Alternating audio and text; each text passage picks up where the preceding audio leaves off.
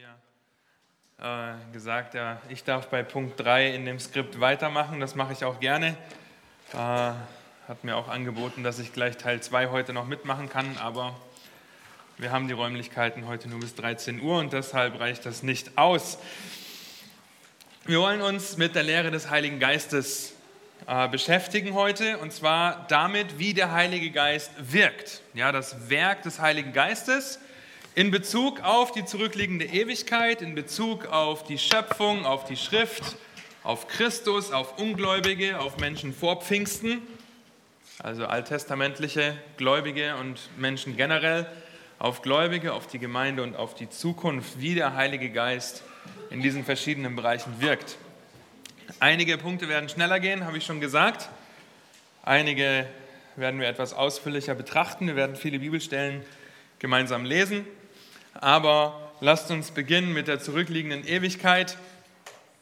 Es gibt nicht so viel, was wir in Gottes Wort darüber finden, außer dass er den göttlichen Ratschluss mitentwarf, weil er ja von Ewigkeit her war, mit Gott war.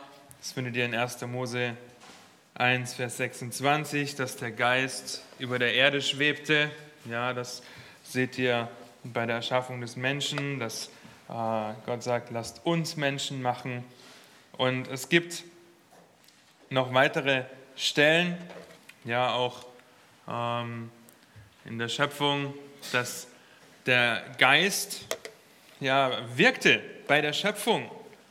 Ob das hier ob 33 ist, dass er Mitschöpfer ist, wobei man immer aufpassen muss oder manchmal auch nicht wirklich weiß, wann das hebräische Wort für Geist, das auch mit Atem übersetzt werden kann, wann das mit Atem übersetzt werden muss und wann es mit Geist übersetzt wird. Aber manchmal ist das nicht ganz deutlich, aber wir wissen einfach, dass der Heilige Geist bei der Schöpfung auch dabei war. Das waren schon die ersten zwei der neun Punkte, die wir behandeln wollen. Wenn das so schnell weitergeht, dann sind wir in zehn Minuten durch, geht es aber nicht. Keine Sorge. Ähm, die Präsentation, die wird auch dann online sein, bei, dem, bei der MP3 dabei. Genau. In Bezug auf die Schrift, das Werk des Heiligen Geistes in Bezug auf die Schrift. Und das ist ein Punkt, mit dem wir uns etwas mehr befassen möchten. Ja, er ist der Autor der Schrift. Das heißt, er ist derjenige, der die menschlichen Autoren überwachte, sodass sie unter Gebrauch ihrer eigenen Persönlichkeit Gottes Offenbarung an die Menschen in den Worten der Originalschriften ohne Fehler zusammenstellt und aufschrieb. Das bedeutet, der Heilige Geist hat das überwacht, dass Gottes Wort fehlerfrei weitergegeben wird, hat überwacht, was geschrieben wird, wenngleich wir die Persönlichkeit der einzelnen Leute nicht ausklammern dürfen. Ja? Das findet ihr in 2. Petrus 1, Vers 20 und 21.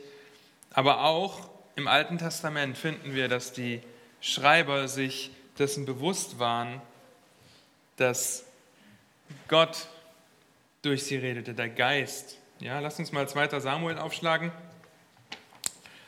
2. Samuel Kapitel 23.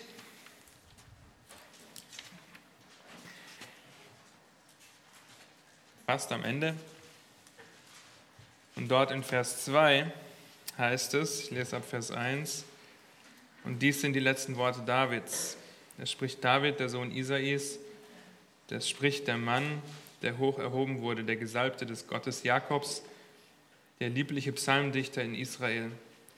Der Geist des Herrn hat durch mich geredet und sein Wort war auf meiner Zunge. Das heißt, wir sehen immer wieder die Bestätigung im Alten wie im Neuen Testament, dass der Heilige Geist die Worte der Schrift inspiriert hat, dass er der Autor ist. Ja, und wenn ihr diesen Abschnitt weiterlest, dann findet ihr viermal, dass Gott zu David geredet hat. Ja, und dass er durch ihn geredet hat. Und so gibt es viele weitere Stellen, zum Beispiel auch Johannes 14, wo Jesus den Aposteln voraussagt, dass sie in ihrem Schreiben abgesichert sind, ja, dass sie nichts Falsches schreiben, weil der Geist es ihnen eingeben wird, weil sie sich dadurch auch an alles erinnerten, was sie aufschreiben sollten. Ja? Es waren viele Ereignisse, die die Jünger mit durchgemacht haben, viele Dinge, die sie erlebt haben, aber der Geist hat ganz gezielt gesagt, was niedergeschrieben werden soll. Auch in Hesekiel findet ihr immer wieder, wie der Geist den Menschensohn, so wird Hesekiel ja in Hesekiel oft genannt, wie, er, wie der Geist ihn auf seine Füße stellt, damit Hesekiel zuhören kann, was Gott sagt.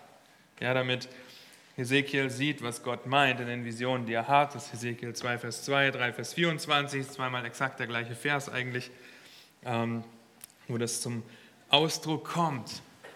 Und der zweite Punkt in Bezug auf die Schrift, was sehr wichtig ist, ist, dass der Heilige Geist nicht nur der Autor ist, sondern auch der Ausleger. Das finden wir in so vielen Versen, dass Paulus dafür betet, dass die Empfänger seiner Briefe erleuchtete Augen des, des Verständnisses oder der Erkenntnis haben. Das finden wir auch in den Psalmen, dass David betet, gib mir Verständnis. Er ist derjenige, der Erleuchtung bringt, der die Schrift auslegt. Es ist Gottes Absicht, dass die Heilige Schrift in unserem Leben als sein Geist erleuchtetes Wort wirken soll.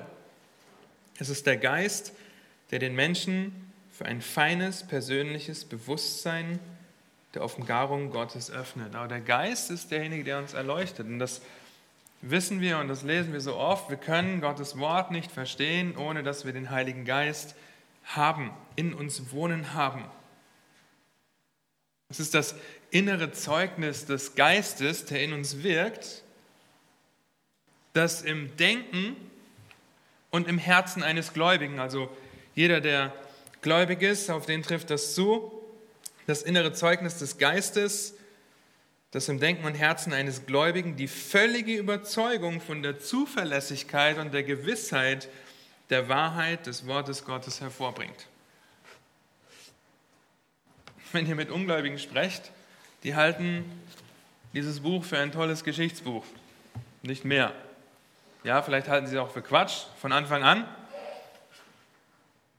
weil sie nicht erkennen können, dass es die Wahrheit ist, weil sie keinen Ausleger haben in ihrem Herzen, der ihnen das Wort nahe bringt. Was wir hier sehr dringend und sehr wichtig verstehen müssen, ist das Achtung unten. Erleuchtung ist nicht Offenbarung. Dieser Unterschied, den müssen wir sehr deutlich machen, weil manchmal verstehen wir das oder hören aus verschiedenen Kreisen, auch in christlichen Kreisen, dass das falsch verstanden wird. Ja, ich werde erleuchtet und somit bekomme ich neue Worte von Gott, die vorher noch nie zu irgendjemand anderem gesprochen wurden. Ja, ähm, es gibt The Babylon Bee, habe ich schon öfter davon erzählt, eine amerikanische, so ein bisschen äh, Satirezeit äh, die auch im christlichen äh, ab und zu lustige Artikel rausbringt. Erleuchtung ist nicht Offenbarung. In einem Artikel hieß es, dass im charismatischen Kreis gibt es jetzt eine neue Bibel, die noch 500 leere Seiten hinten drin hat. Ja, für persönliche Offenbarung, ähm, dass man die noch dazu schreiben kann. Leute, das ist nicht Erleuchtung. Okay?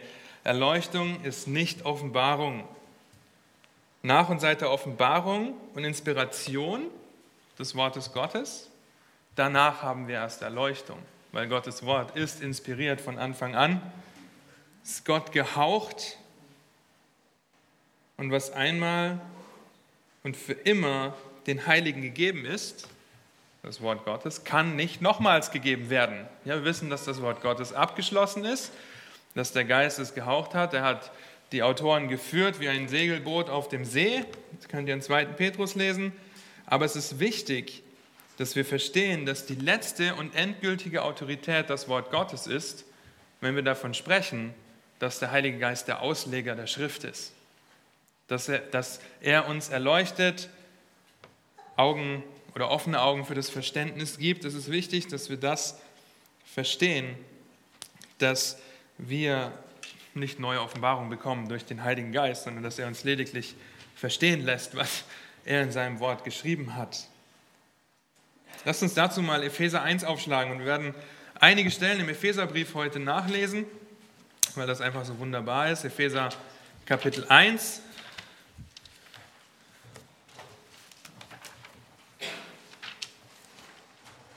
Da ist es in Vers 17 und Vers 18. Ich lese ab Vers 15. Darum lasse auch ich, nachdem ich von eurem Glauben an den Herrn Jesus und von eurer Liebe zu allen Heiligen gehört habe, nicht ab für euch zu danken und in meinen Gebeten an euch zu gedenken, dass der Gott unseres Herrn Jesus Christus, der Vater der Herrlichkeit, euch den Geist der Weisheit und Offenbarung gebe, in der Erkenntnis seiner selbst erleuchtete Augen eures Verständnisses, wozu damit ihr wisst, was die Hoffnung seiner Berufung und was der Reichtum der Herrlichkeit seines Erbes in den Heiligen ist. Also der Heilige Geist erleuchtet unsere Augen.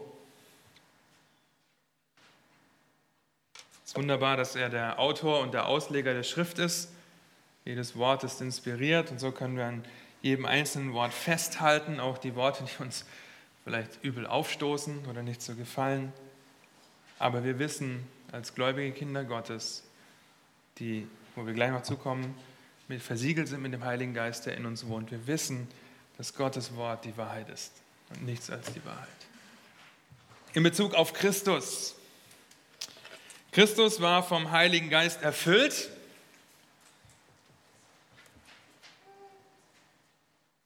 So konnte er mit Kraft und mit Vollmacht predigen. So konnte er durch den Geist Dämonen austreiben und er konnte bemerkenswerte Weisheit und Erkenntnis zeigen. Der Geist kam auf ihn, erinnert euch bei der Taufe herab wie eine, Taufe, äh, wie eine Taube. Ähm, und in Matthäus 12, Vers 28, da heißt es, ich lese ab Vers 27, das ist diese wunderbare Auseinandersetzung mal wieder mit den Schriftgelehrten. Und wenn ich die Dämonen durch Belzebul austriebe, durch wen trieben eure Söhne sie aus? Darum werden sie eure Richter sein. Wenn ich aber die Dämonen durch den Geist Gottes austreibe, so ist ja das Reich Gottes zu euch gekommen. Also Dämonenaustreibung geschah durch den Geist, der in Christus gewirkt hat, weil Christus vom Heiligen Geist erfüllt war. Der Heilige Geist zeugte Christus.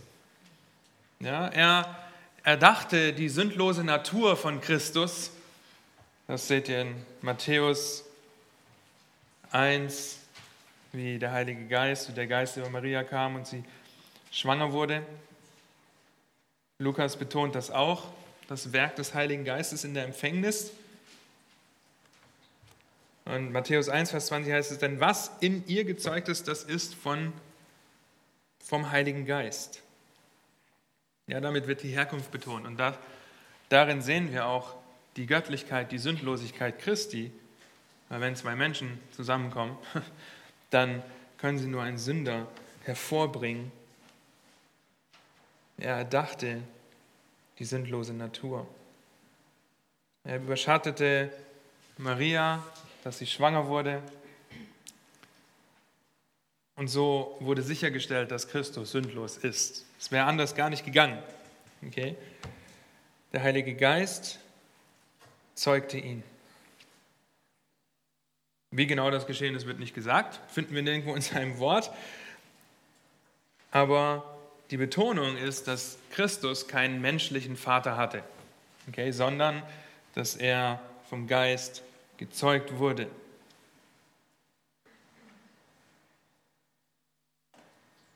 Als nächstes hat der Heilige Geist Christus gesalbt und auch zugerüstet. Und das ist eine direkte Erfüllung der messianischen Prophetie, die ihr in Jesaja findet. Jesaja Kapitel 42, Vers 1. Siehe, das ist mein Knecht, den ich erhalte, mein Auserwählter, an dem, ich, an dem meine Seele wohlgefallen hat. Ich habe meinen Geist auf ihn gelegt, er wird das Recht zu den Heiden hinaustragen. Und das gleiche finden ihn ähnlicherweise in Jesaja 61, Vers 1, wo es heißt: Der Geist des Herrn, des Herrschers ist auf mir, weil der Herr mich gesalbt hat. den Armen frohe Botschaft zu verkündigen. Er hat mich gesandt, zu verbinden, die zerbrochenen Herzen sind, die Gefangenen, den Gefangenen Befreiung zu verkünden und Öffnung des Kerkers den Gebundenen und so weiter. Ja, also er hat den Messias gesalbt, den Knecht des Herrn, so wie Könige und Priester im Alten Testament gesalbt wurden, wurde auch Christus gesalbt. Dem Alten Testament, ihr wisst das, wenn wir von der Salbung Davids zum König lesen, was passiert im gleichen Moment? Der Heilige Geist kommt auf ihn. Ja? Und so ist das wunderbar, auch wie das diese äh, Prophezeiungen erfüllt. Ja? Die Salbung Christi, das betrifft nämlich drei, vier wesentliche äh, Punkte, nämlich Erstens, dass die Salbung Jesu, Jesus als Messias und König von Israel einsetzt und kennzeichnet. Dass die Salbung Jesu sein öffentliches Wirken einleitet. Ja, wenn der Heilige Geist auf ihn kommt, damit beginnt sein öffentliches Wirken dass die Salbung Jesu ihn bevollmächtigte für seinen öffentlichen Dienst und dass es die Beglaubigung für Jesus als Messias war, also die Bestätigung, dass Christus Gottes Sohn ist und so erfüllt sich eben direkt die Prophezeiung aus Jesaja und das ist so ermutigend und so wunderbar.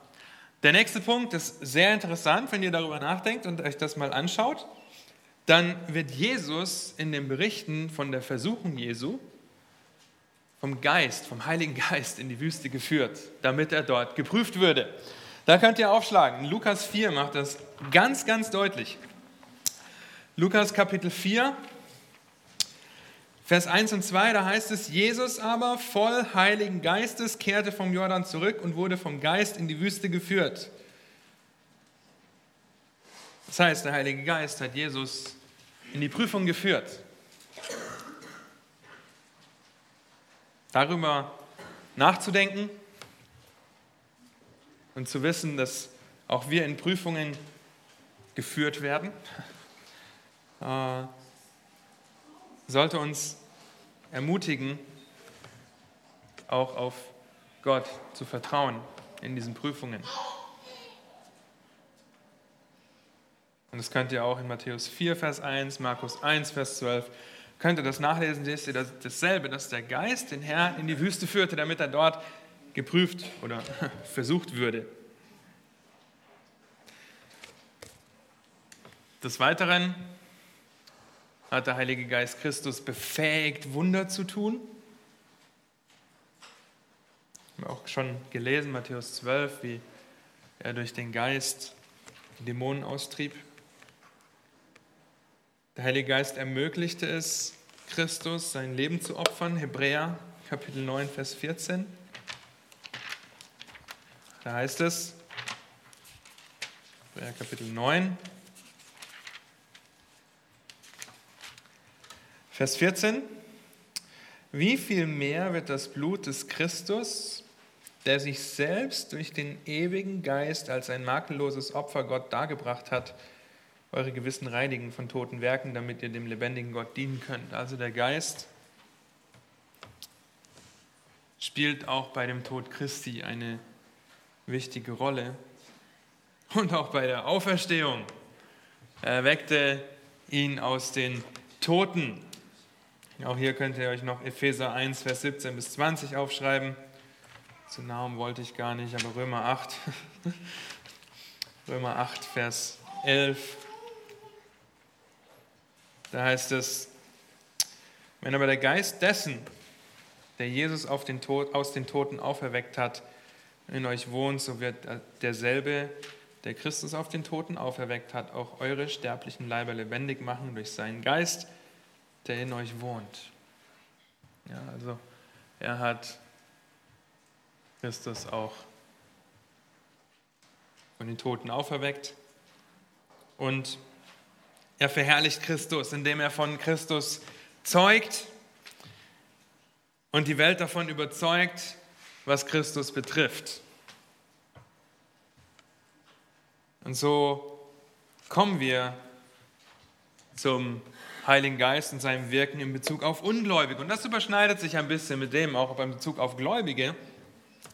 Aber der Heilige Geist hält von Sünde ab.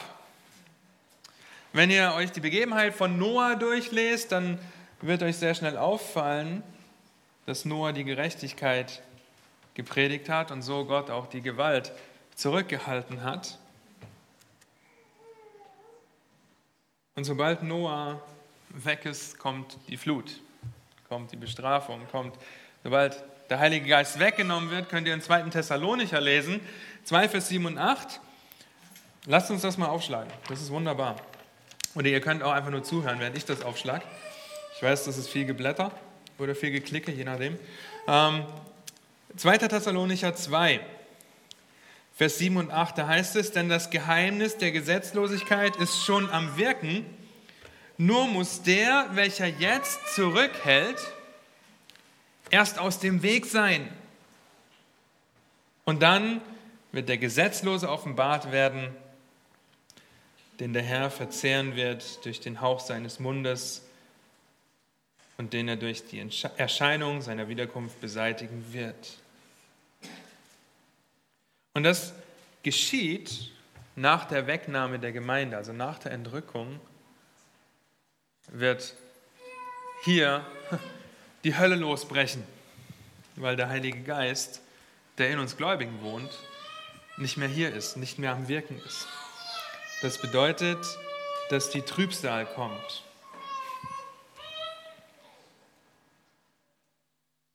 Nicht nur, dass er von Sünde abhält, auch Ungläubige von Sünde abhält, das könnte viel, viel schlimmer sein, sondern dass er auch mit Israel rang. Nehemiah 9, Vers 30, heißt es, ich habe so mit dir gerungen im Geist, sie zu überführen, sie zu ermutigen, zu ermahnen. Dann bezeugt er den Ungläubigen von der Wahrheit. Johannes 15, nicht nur das, er überführt sie von Sünde. Johannes 16, 8 bis 11. Und er zieht zu Christus. Lasst uns mal zu Johannes 6, Vers 44 gehen. Das ist so ermutigend und das trifft auch auf uns zu, weil ohne den Heiligen Geist würden wir heute nicht hier sitzen, würden wir gar nicht errettet sein, weil wir niemals die Möglichkeit haben, aus eigener Kraft irgendwie zu Christus zu kommen. 6, Vers 44. Da heißt es, niemand kann zu mir kommen, es sei denn, dass ihn der Vater zieht, der mich gesandt hat, und ich werde ihn auferwecken am letzten Tag. Das heißt, der Vater zieht durch den Geist. Johannes 12, eine ähnliche Stelle, heißt in Vers 32, nein, habe ich eine falsche Stelle aufgeschrieben, muss ich nochmal schauen. Ähm, Muss ich nochmal nachschauen. Muss ich ja nochmal sagen. Äh, es heißt, es ist so wunderbar, dass wir sehen können, dass der Heilige Geist den Ungläubigen zieht. Ja, vielleicht benutzt er uns als Glied in dieser Kette des Ziehens, aber er ist derjenige, der zieht. Und manchmal handelt er durch einzelne ungläubige Menschen. Das könnt ihr zum Beispiel in Jesaja 44 nachlesen, wo er Kyros benutzt. Und es gibt noch viele andere Geschichten, in denen der Geist auch am Wirken ist, in Ungläubigen. Dann wollen wir uns kurz auf das Wirken des Geistes im Alten Testament, also vor Pfingsten, ähm, damit beschäftigen. Es ist wichtig, dass wir verstehen, dass der Dienst des Heiligen Geistes im Alten Testament ein anderer war im Neuen Testament. Also er hat sich unterschieden. Ja? Im Alten Testament finden wir zum Beispiel die Information, dass er Josef als Verwalter befähigte, dass er über die Handwerker kam, die die Stiftshütte gebaut haben, damit sie eine schöne Stiftshütte bauen und das auch so umsetzen, wie Gott das wollte. Er gibt die Fähigkeit, ein Leiter zu sein, ein König zu sein. Ja, er befähigt die Richter, Schlachten zu führen und zu gewinnen.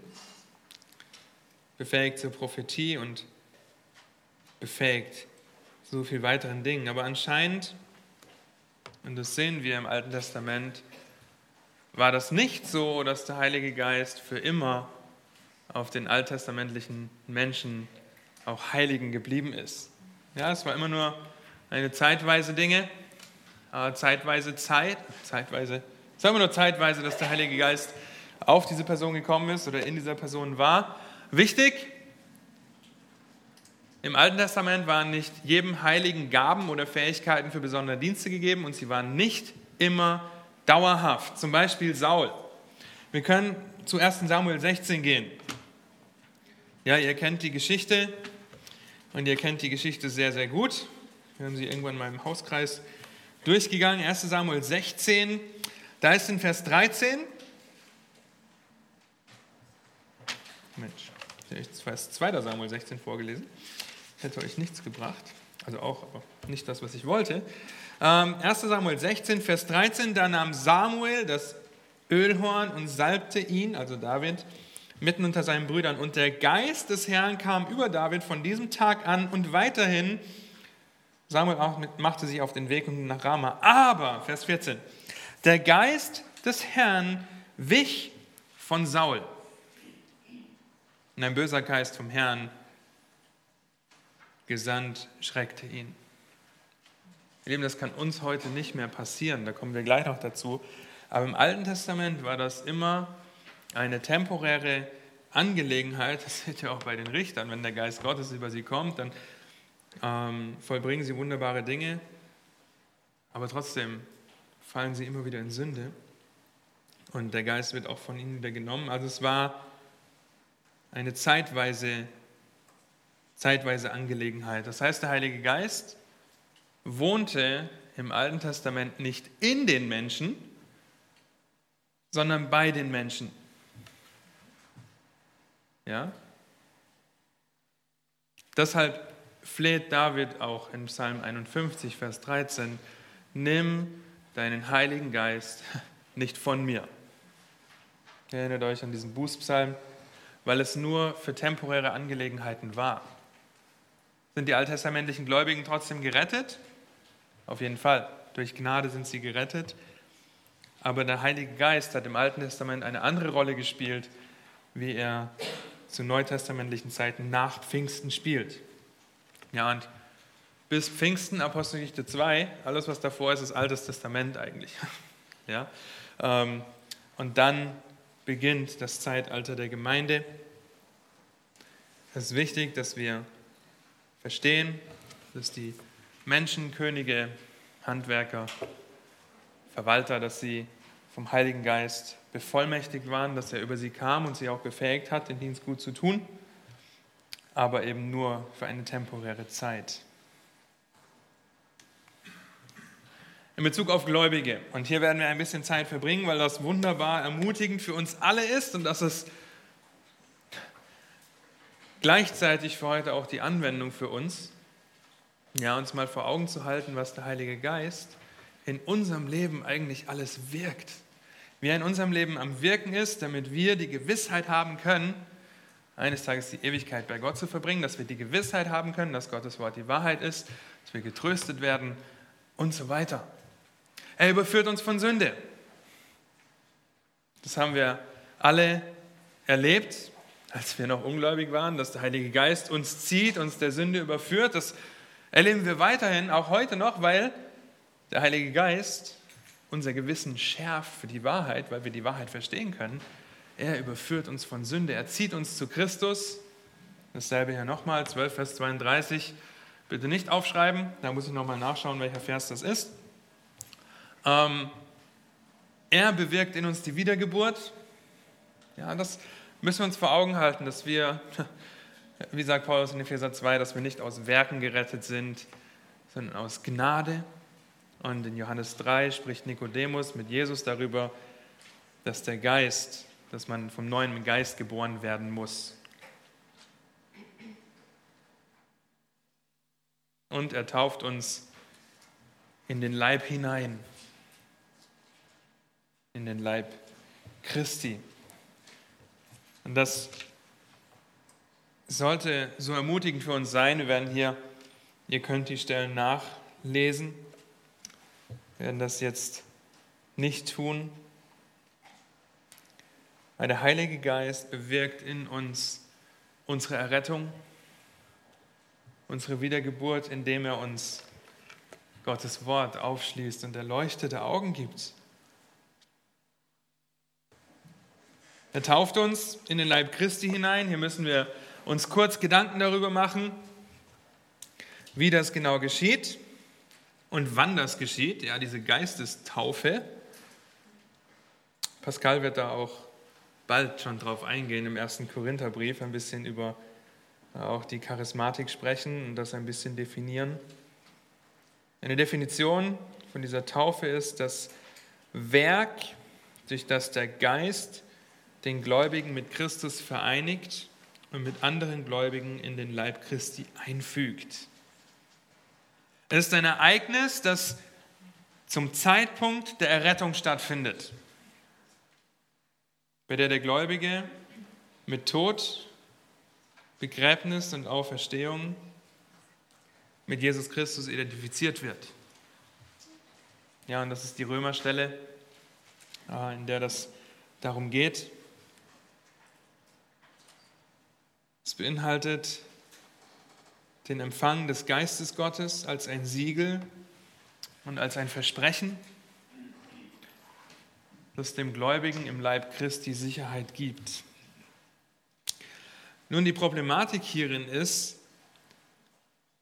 dass wir ungern von der Geistestaufe sprechen, weil das so negativ belegt wurde von der Charismatik.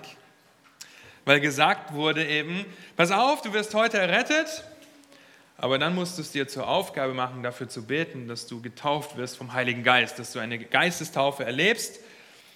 Die äußert sich oder kann sich dadurch äußern, dass man anfängt, in Zungenrede zu sprechen, euphorische Gefühle hat, also kann das eigentlich jeder, ja? ähm, Visionen und emotionale Ausbrüche verschiedenster Art bekommt. Also es ist wirklich so, dass das so verdreht wurde.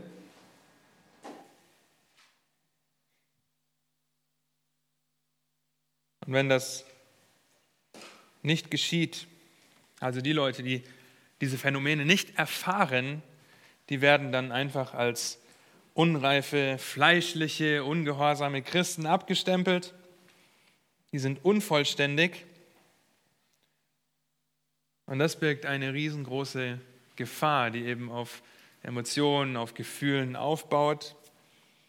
Wenn jemand krank ist, dann wird ihm gesagt, ja, du glaubst einfach nicht genug. Und so ist das eine große Gefahr. Die Bibel lehrt an keiner Stelle, dass es zwei Klassen von Christen gibt. Sie lehrt an keiner Stelle, dass du errettet werden kannst, ohne den Heiligen Geist zu haben und auf der anderen Seite, dass du irgendwann den Heiligen Geist bekommst. Die Stellen, die sie heranziehen, sind so oft aus dem Kontext gerissen und beziehen sich oft gar nicht auf die Taufe, auf die Geistestaufe. Es gibt keine zwei Klassen von Christen.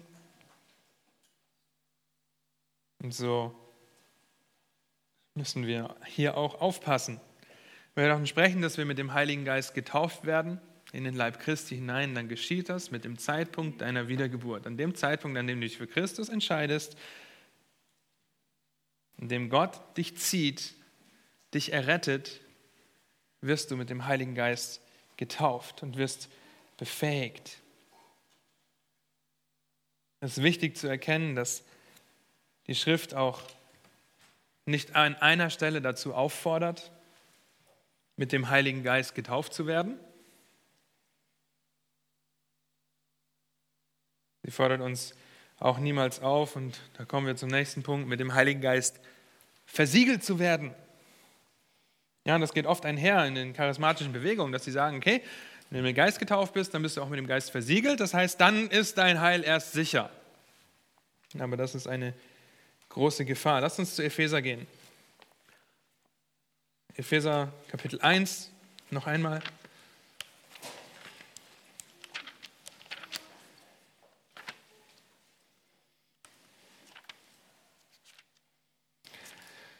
Epheser Kapitel 1. Da heißt es in Vers 13 und 14. In ihm, also in Christus, seid auch ihr, nachdem ihr das Wort der Wahrheit des Evangeliums eurer Rettung gehört habt, in ihm seid auch ihr, als ihr gläubig wurdet, also nicht irgendwann erst später, nachdem ihr gläubig wurdet, versiegelt worden mit dem Heiligen Geist der Verheißung, der das Unterpfand unseres Erbes ist bis zur Erlösung des Eigentums zum Lob seiner Herrlichkeit.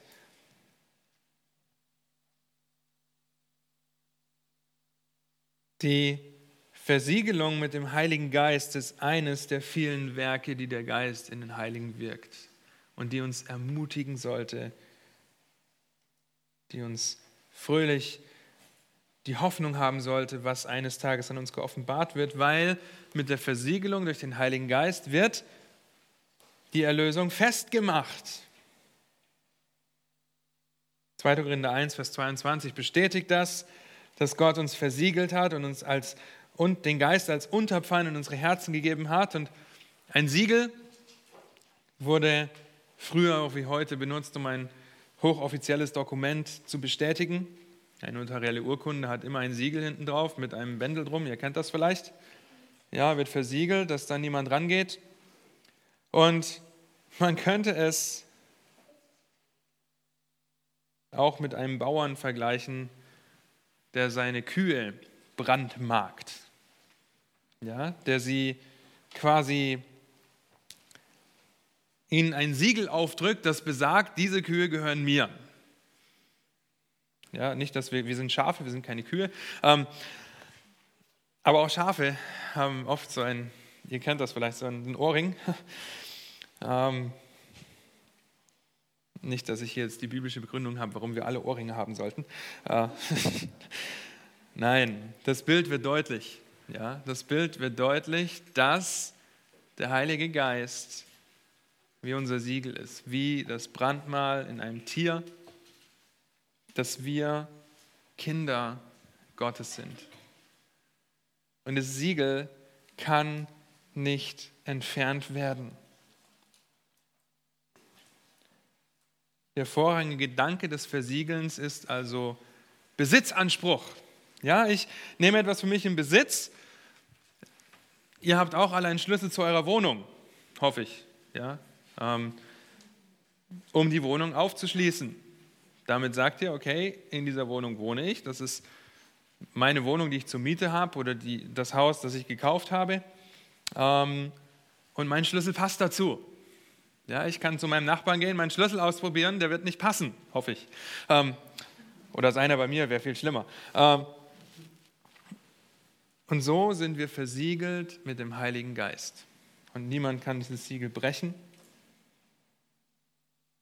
Es ist somit nicht nur der Besitzanspruch, sondern auch die Sicherheit des Heils. Was nicht, nee, was, was bedeutet, dass wir unser Heil nicht verlieren können, aber was nicht bedeutet, dass wir nicht mehr in der Lage sind zu sündigen. Und das wisst ihr alle allzu gut. Wir sind sehr wohl in der Lage und auch sind schnell dabei, können schnell dabei sein, unser Gewissen abzustumpfen, den Heiligen Geist zu betrüben, der in uns wohnt.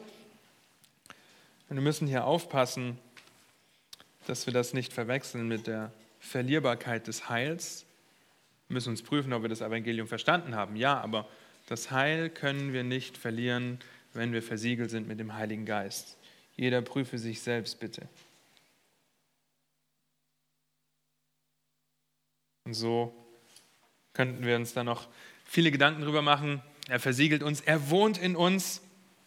Das ist ein wunderbarer Vers auch aus Johannes 14, Vers 16, wo Christus uns verheißt, dass der Geist in den Gläubigen wohnen wird und dass diese Innenwohnende äh, Innenwohnung des Geistes dauerhaft sein wird. Ja, und hier unterscheidet sich das vom Alten Testament. Der Heilige Geist wird in uns wohnen und er wird in uns wohnen bleiben, bis wir in die Herrlichkeit eingehen, weil selbst darin wirkt er ja und wird diese Wohnung nicht verlassen. Und das gilt nicht für wenige Auserwählte, die die Geistestaufe bekommen und erfüllt werden mit dem Heiligen Geist, sondern es gilt für jeden einzelnen Gläubigen. Das ist die Garantie unserer Auferstehung. Römer 8 haben wir schon gelesen, Vers 11. Es ist eine Gabe, die ohne Ausnahmen allen Gläubigen gegeben wird. Sie ist an keine Bedingung geknüpft, außer den Glauben an Jesus Christus. Viele Stellen sprechen davon, dass der Geist den Gläubigen gegeben worden ist. 2. Korinther 1, Vers 22, 1. Thessalonicher 4, Vers 8, 1. Johannes 4, Vers 13, ein paar Stellen, ihr könnt das nachhören. Und weil der Heilige Geist als Gabe gegeben ist, gibt es nichts, was wir selbst tun könnten, um dieses Geschenk zu erhalten. Dass der Heilige Geist in uns wohnt, ist nicht, weil wir so toll sind, sondern einzig und allein, weil es ein unverdientes Geschenk ist, das wir annehmen, wiederum dadurch, dass uns der Heilige Geist zieht. Noch einmal, das wird bei der Errettung geschehen, dass der Heilige Geist in uns wohnt. Und der Heilige Geist wohnt auch in fleischlichen Gläubigen. Jetzt denkt ihr vielleicht, oh Mann, wie kann das sein? Wie ist das möglich? Aber das ist möglich, äh, wenn ihr den ersten Korintherbrief lest zum Beispiel. Und Pascal macht das wunderbar, wie es gleich am Anfang heißt, an alle Heiligen, die in Christus Jesus sind. Und da schreibt er an eine Gemeinde, die wirklich ähm, kaputt war, fleischlich gesinnt war. Und 1. Korinther 6 sagt, da wisst ihr nicht, dass euer, Temp dass euer Körper der Tempel des Heiligen Geistes ist. Und wenn der Heilige Geist nur in einer auserwählten Gruppe von reifen Christen sein würde, wohnen würde, dann würde es Römer 8 nicht geben, 2. Korinther 1 wäre ausgeschlossen. Ja, 1. Korinther 6 wäre ausgeschlossen. Und wir hätten wirklich alle das Recht, Angst zu haben. Ja, wir hätten alle das Recht zu sagen, oh, werde ich irgendwie in den Himmel eingehen? Was muss ich tun, damit ich da hinkomme? Ja, dann müsste Paulus nicht schreiben, Gott hat uns nicht einen Geist der Furchtsamkeit gegeben, sondern den Geist der was? Der Sohnschaft, in dem wir rufen, aber Vater. Ja? Ähm, und das wirkt der Geist in uns. Nicht, dass wir Angst haben müssen, unser Heil zu verlieren, sondern dass wir die Gewissheit haben und Gott auch darin die Ehre geben. Heilssicherheit und Heilsgewissheit. Wir werden da auch noch hinkommen, wenn wir über die Soteriologie sprechen, die Lehre über das Heil, was auch da der Unterschied ist. Also er wohnt in allen Gläubigen als ein dauerhaftes Innewohnen und das ist so gut. Im Alten Testament war das nicht so, haben wir schon betrachtet. Es gibt auch keine offensichtliche Beziehung zu der geistlichen Reife der Person, die vom Geist erfüllt wird oder auf die der Geist kommt.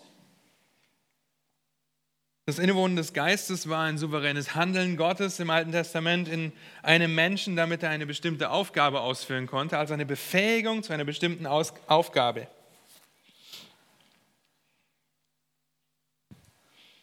Wie zum Beispiel Bezaleel, einen der Handwerker, die die Stiftshütte verschönerten. Und das Innewohnen des Heiligen Geistes war zeitlich begrenzt. Kam auf Saul und ging wieder von Saul. Der Heilige Geist gibt uns Gaben. Diese ganzen Stellen, die wollen wir nicht lesen. 1. Korinther Kapitel 12, wird Pascal demnächst hinkommen. Römer Kapitel 12, die Verse 6 bis 8, Epheser 4 und 1. Petrus 4. Das ist eigentlich relativ einfach zu merken, wenn ihr euch über Geistesgaben oder Gnadengaben Gedanken machen wollt. Das ist 1. Korinther 12, Römer 12, Epheser 4 und 1. Petrus 4. Also es, ist nicht, es sind einfache Stellen, die man sich schnell merken kann. Zweimal 12, zweimal 4. Äh, wo wir einfach sehen, dass wir mit unserer Rettung auch Gaben bekommen, um im Leib Christi zu dienen. Und zwar gibt der Geist Gottes jedem, wie er will, nicht wie ich will. Okay? Ähm, nicht das, was ich will, bekomme ich, sondern das, was der Geist will, dass ich bekomme, das bekomme ich. Und das ist so wunderbar, dass wir wissen dürfen, dass das nicht auf eigenen Errungenschaften beruht, was wir können in der Gemeinde, wo wir dienen, welchen Dienst wir eingesetzt sind, wie er uns geistlich begabt hat, auch in der Gemeinde mit zu dienen, sondern dass es einzig und allein das Wirken des Geistes im Leben des Gläubigen ist, der Gaben auch gibt. Der Heilige Geist erfüllt uns, Epheser 5, Vers 18, Apostelgeschichte 2, Vers 4, da kommt der Heilige Geist auf die Gläubigen in Jerusalem. Aber das Erfülltwerden mit dem Heiligen Geist, und wir können zu Epheser gehen, vielleicht habt ihr es noch aufgeschlagen, äh, Epheser 5, Vers 18, Vers 17 heißt es, darum seid nicht unverständig, sondern seid verständig, was der Wille des Herrn ist. Und berauscht euch nicht mit Wein, was Ausschweifung ist, sondern werdet voll Geistes, werdet erfüllt mit dem Geist. Und das unterscheidet sich von den anderen Werken des Heiligen Geistes im Leben eines Gläubigen, weil das ist etwas, das ist ein Befehl, den wir ausführen sollen. Das ist etwas, was wir immer wieder tun sollen, dafür zu beten, erfüllt zu sein mit dem Heiligen Geist. Das ist das Einzige, was mit einer Bedingung zusammenhängt. Während eben das Innewohnen, die Taufe, die Erneuerung, die Versiegelung nicht auf irgendwelchen Erfahrungen beruht oder auf irgendwelchen Bedingungen, sondern einmal im Augenblick der Errettung geschehen, ist die Erfüllung mit dem Geist eine wiederholte Erfahrung. Und auch hier die, eine Definition. Der Befehl, vom Heiligen Geist erfüllt zu werden, steht im Gegensatz zu der Warnung, bereischt euch nicht mit Wein. Trunkenheit zeigt die Unfähigkeit eines Menschen, sich selbst zu beherrschen.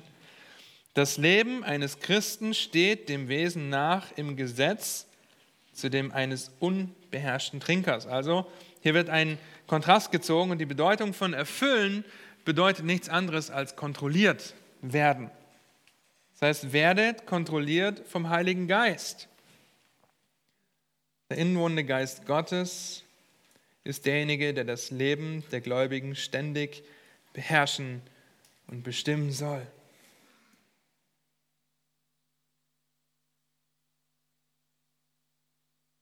Lieben, das geht nur durch die 5 Gs, dass wir darin streben und wachsen.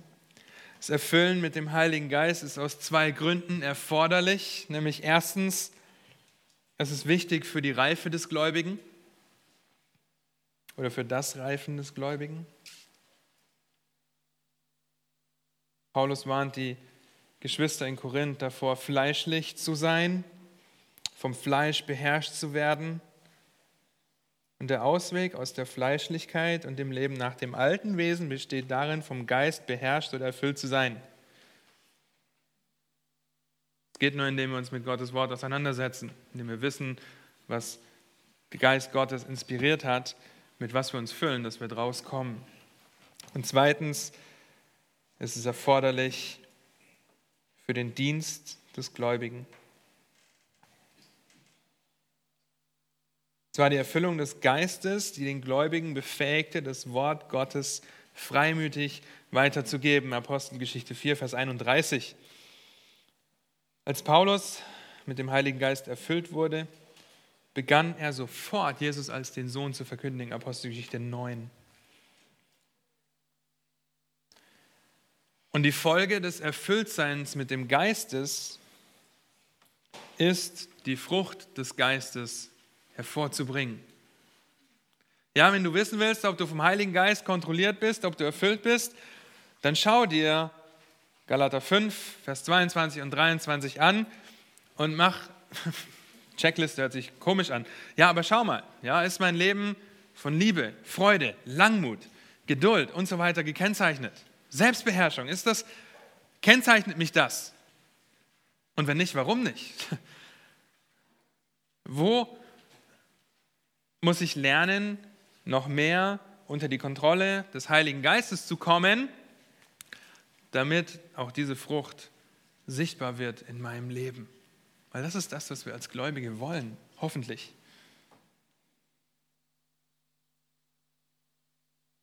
Erfüllt sein mit dem Heiligen Geist ist hier ein Gebot. Ja, das ist ein Präsensimperativ, ja, ein ähm, Befehl, beständig erfüllt zu sein. Es ist von Bedingungen abhängig. Während es für die anderen Dinge keine Voraussetzungen gibt, ist das Erfülltsein mit dem Heiligen Geist an die Bedingung geknüpft, gehorsam zu sein und Gott die Ehre zu geben, was wir nur in Gottes Wort finden können. Ich habe nur noch fünf Minuten. Mensch. Und es geschieht wiederholt. Ja, also es ist nicht so, dass wir äh, das einmalig haben. Jetzt bin ich erfüllt, jetzt bin ich angekommen äh, und jetzt bin ich der perfekte Christ in Anführungsstrichen. Nein, wir müssen immer wieder daran arbeiten, kontrolliert zu werden vom Heiligen Geist. Ja, es gibt hier noch ein paar weitere Punkte. Er heiligt uns, Römer 15, Vers 16. Er bevollmächtigt uns. Er bezeugt unsere Kindschaft, unsere Sohnschaft. Ja, das ist der Geist der Sohnschaft, in dem wir rufen, aber Vater. Er tritt für uns ein. Lieben, das sollte uns ermutigen, dass wir nicht unabhängig sind von oder nicht abhängig sind von einem, von einem wohlwollenden Gott, der heute sagt, okay, du bist errettet und morgen sagt, nein, du bist nicht errettet, sondern wir sind versiegelt und er bezeugt unsere Sohnschaft. Er tritt für uns ein, weil wir überhaupt nicht wissen würden, was wir und wie wir beten sollen.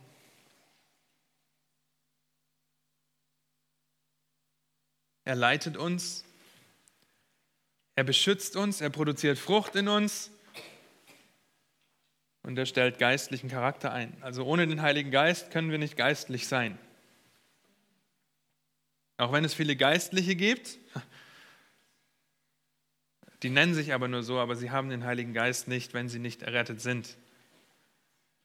Ja? Nur durch den Heiligen Geist sind wir in der Lage,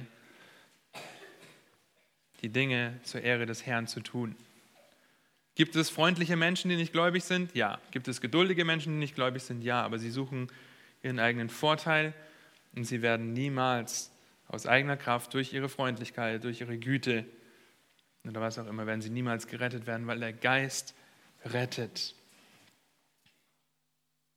Und das sollte uns mehr als ermutigen, was der Geist in uns wirkt und wie er in uns wirkt ja, auch ohne unser Zutun. Und deshalb auch die Aufforderung, sei erfüllt, stell dich unter die Kontrolle des Heiligen Geistes. Es geht noch weiter, er erinnert uns.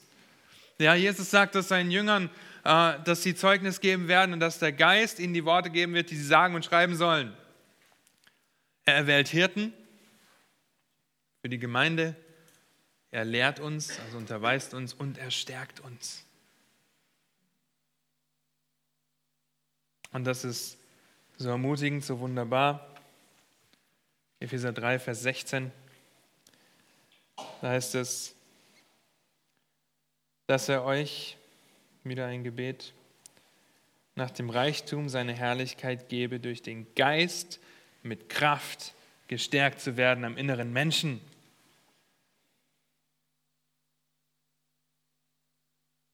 Dass der Christus durch den Glauben in euren Herzen wohne, damit ihr in Liebe gewurzelt und gegründet dazu fähig seid, mit allen Heiligen zu begreifen, was die Breite, die Länge, die Tiefe und die Höhe sei und die Liebe des Christus zu erkennen, die doch alle Erkenntnis übersteigt, damit ihr erfüllt werdet bis zur ganzen Fülle Gottes. Dem aber, der weit über die Maßen mehr zu tun vermag, als wir bitten oder verstehen, gemäß der Kraft, die in uns wirkt, Ihm sei die Ehre in der Gemeinde, in Christus Jesus, auf alle Geschlechter der Ewigkeit, der Ewigkeiten. Amen. Und so kommen wir noch zu zwei kurzen Punkten in Bezug auf die Gemeinde. Wir werden die Stellen nicht alle nachlesen. Er züchtigt, Ananias und Sapphira, ja, haben gegen den Geist Gottes gesündigt und dafür werden sie gezüchtigt. Er leitet. Und das ist so ein Trost für Hirten. Das Dieter, Pascal oder ich, ja, wir leiten die Gemeinde, aber wir tun das nicht unabhängig von irgendeiner Autorität, die über uns steht. Er leitet. Und darauf können wir uns verlassen, dass Christus das Haupt ist und dass er uns durch den Geist befähigt, die Gemeinde gut zu leiten. Dafür beten wir und ihr hoffentlich auch, dass wir das tun. Er beruft, er trifft Entscheidungen und er verhindert auch Dinge. Und zu guter Letzt, in Bezug auf die Zukunft, und auch diesen Vers haben wir schon gelesen, aber ich möchte noch einmal da mit euch hingehen zum Abschluss, diesen ermutigenden Vers aus Römer 8 lesen.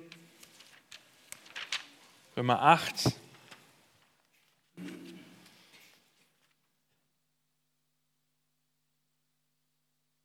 Und wir lesen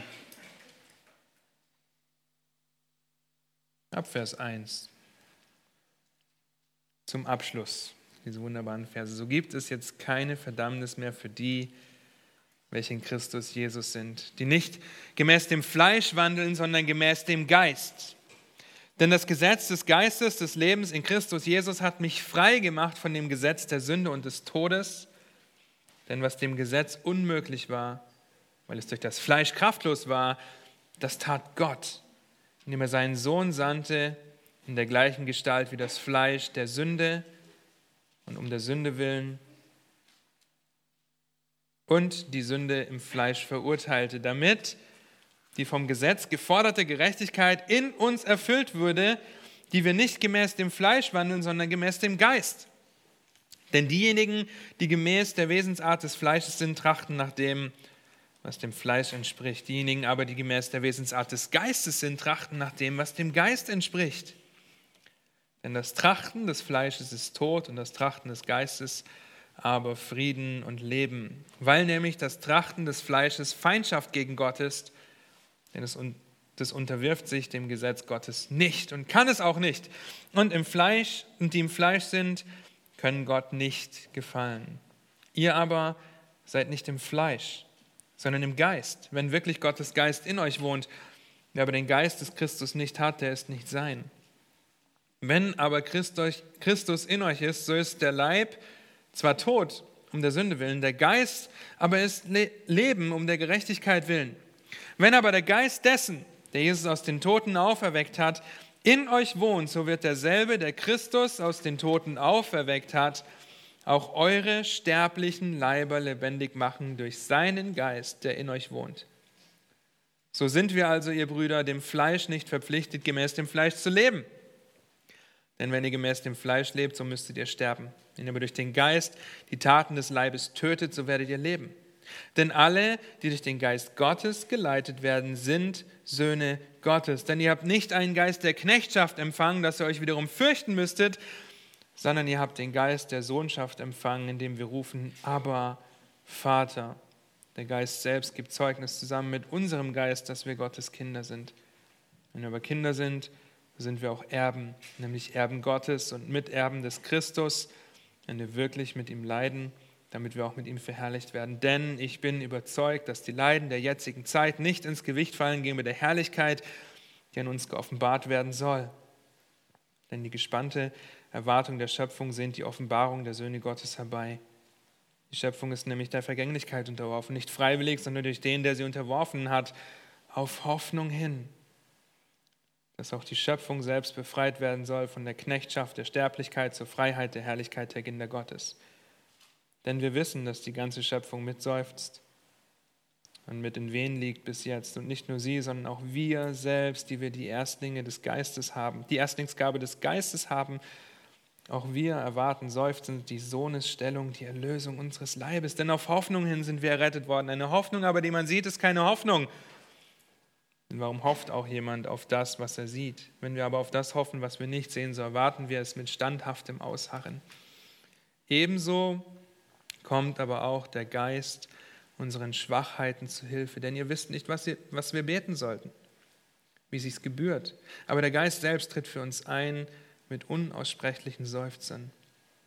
Der aber die Herzen erforscht, weiß, was das Trachten des Geistes ist, denn er tritt so für die Heiligen ein, wie es Gott entspricht bis hierher. In diesen ermutigenden Versen möchte ich euch lassen. Er tritt für uns ein.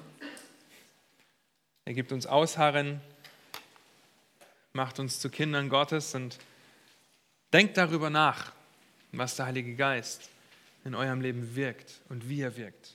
Amen.